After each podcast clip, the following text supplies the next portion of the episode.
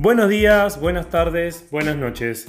Les saludo desde acá, te saludo a vos que me estás escuchando, no importa dónde, no importa cuándo ni en qué momento del día. Y desde este espacio al que vamos a llamar, en el 22 se anda diciendo.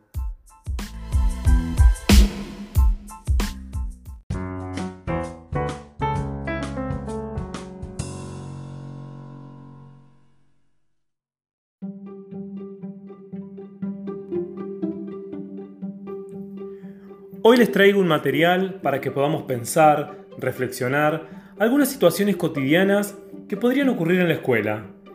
Situaciones donde podemos apreciar cómo se expresa claramente la desigualdad entre varones y mujeres en este ámbito.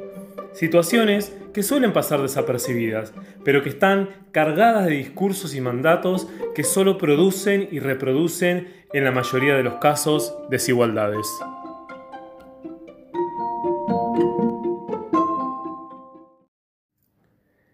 Vamos a escuchar ahora algunos diálogos que pueden darse en la escuela. El primero de estos diálogos ocurre en el patio y la cocina de la escuela, protagonizado por auxiliares de servicio.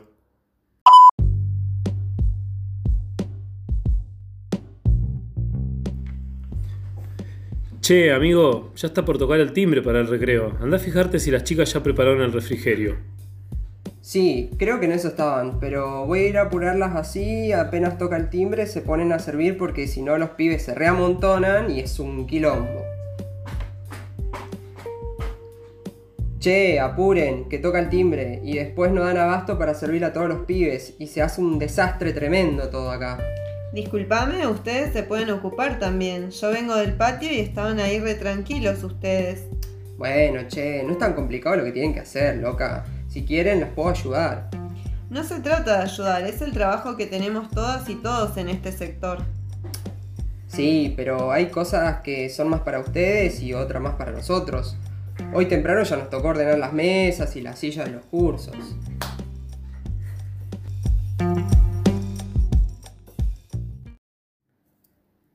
El siguiente diálogo sucede en la secretaría de la escuela, entre la directora y la secretaria.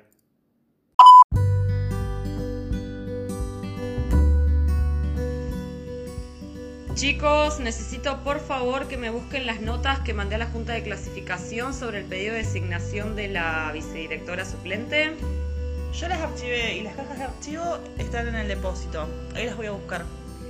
Mm, esperemos que llegue el prosecretario, así le pedimos a él que las vaya a buscar porque están media pesaditas, ¿te parece? Mm, No, no me parece. Ya vengo. Voy al depósito.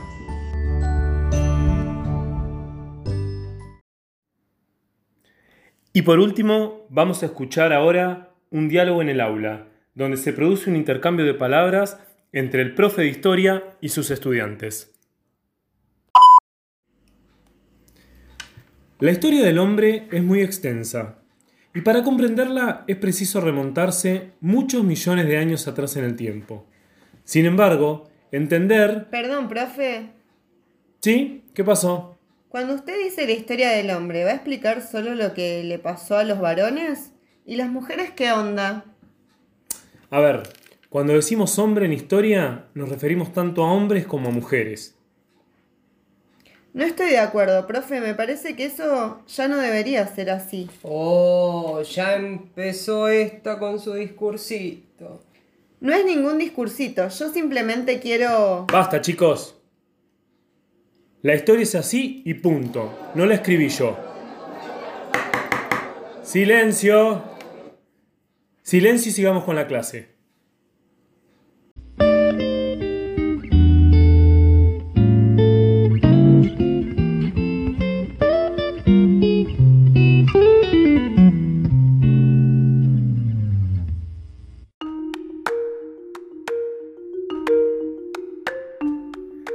Bueno, como habrán escuchado, estas situaciones, aunque les resulten raras, son más habituales de lo que se puedan imaginar.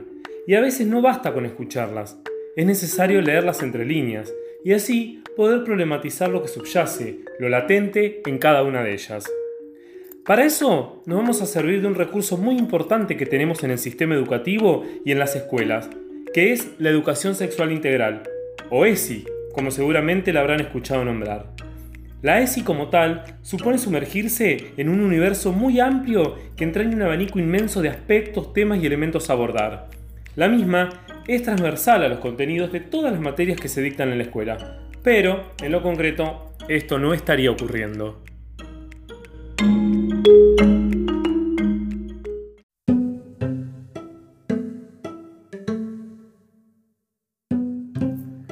Hoy me interesa que con estos diálogos que escuchamos podamos repensar algunas cuestiones de género, pero que nos enfoquemos en uno de los ejes de la ESI que plantea la importancia de reconocer la perspectiva de género, que no es ni más ni menos que considerar esta perspectiva como un modo de ver la realidad y las relaciones entre los varones y las mujeres. Estas relaciones, como todas las relaciones sociales, están mediadas por cuestiones de poder, y muchas veces la distribución de ese poder va a colocar en una situación de desventaja a las mujeres, apareciendo como consecuencias situaciones de vulneración de derechos, tales como la violencia de género u otro tipo de desigualdades. Y así, haciendo un recorte del amplio espectro que abarca este eje, podemos empezar a entender de otra manera los diálogos que escuchamos. Podemos analizar las desigualdades entre hombres y mujeres en el ámbito escolar. Podemos empezar a cuestionar y a cuestionarnos varias cosas a ver la realidad que nos rodea con otras gafas, con otra cabeza, pero sobre todo con otro sentipensar. Los diálogos que escuchamos son, en definitiva, una de las múltiples maneras en que se expresa esta desigualdad, aunque no las únicas.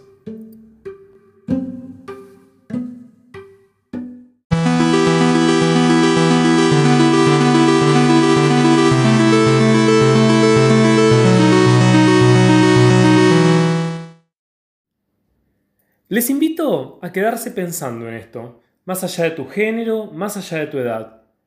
Poder empezar a ver cuándo y en qué momentos producimos o reproducimos desigualdades cuando estamos en la escuela. Y esto no es algo que solo ocurre con estudiantes. También nos pasa a profes y a cada persona que habita en esta institución que conocemos como escuela, más allá del rol que nos toque cumplir dentro de la misma.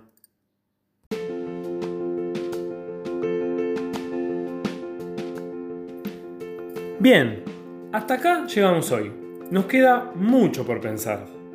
Para despedirme, les dejo como regalo un rap llamado Ni más ni menos, para que sigamos problematizando lo compartido hoy en este espacio.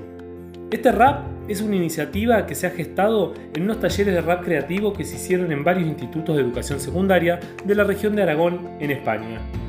Y con esto, dejamos un final abierto para otro día, para otro momento, para que en el 22 se siga diciendo. Será hasta el próximo episodio. A seguir cuidándose y cuidándonos mucho. Un abrazo. Chau chau.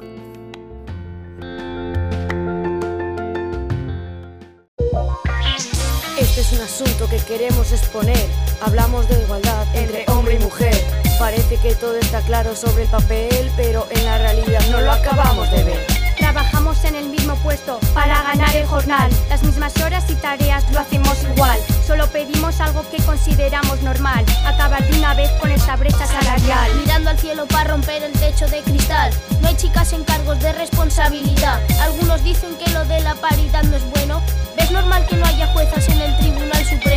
Creemos que debemos poner a esta lacra freno. Hablamos de igualdad, es un estado de derecho. La gente teme el cambio y aún nos queda un buen trecho. Es hora de convertir tantas palabras en hechos. Somos iguales, bajo el mismo techo, oportunidades, trato y derechos.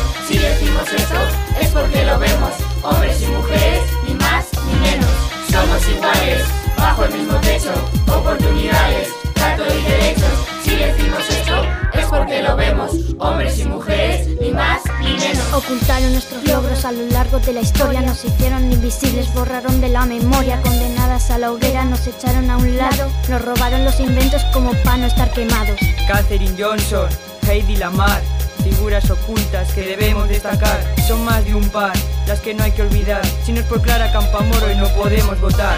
Para Lovely, la primera en programar, tuvo que firmar con siglas su obra al terminar. Este es tan solo otro ejemplo más de la historia de tal genios que lo pasaron muy mal. En muchos campos las mujeres luchaban en doble, en arte, ciencia o letras se las comía el hombre. Escribimos hoy un día, un guion sin finismo, donde ambos tengamos el mismo protagonismo. Somos iguales, bajo el mismo techo, oportunidades, trato y derechos. Si decimos esto, es porque lo vemos, hombres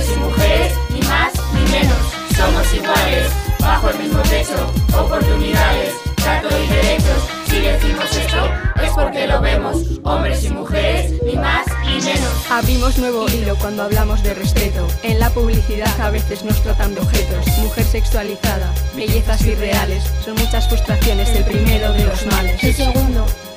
Las interpretaciones que nos dejan como carne de cañón para los hombres. No quiero tus piropos, no los necesito. Me pongo lo que quiero y con quien quiero me lo quito. Anuncios que reparten roles, nada nuevo. Muñecas cocinitas para niñas, obsoleto.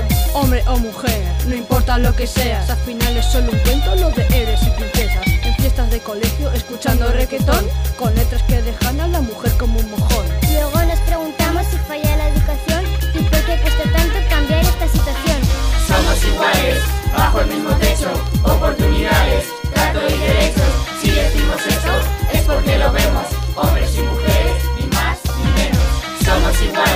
bajo el mismo techo, oportunidades, trato y derechos. Si decimos eso, es porque lo vemos, hombres y mujeres, ni más ni menos. Ni más ni menos. Ni más ni menos. Ni más ni menos. Ni más ni menos.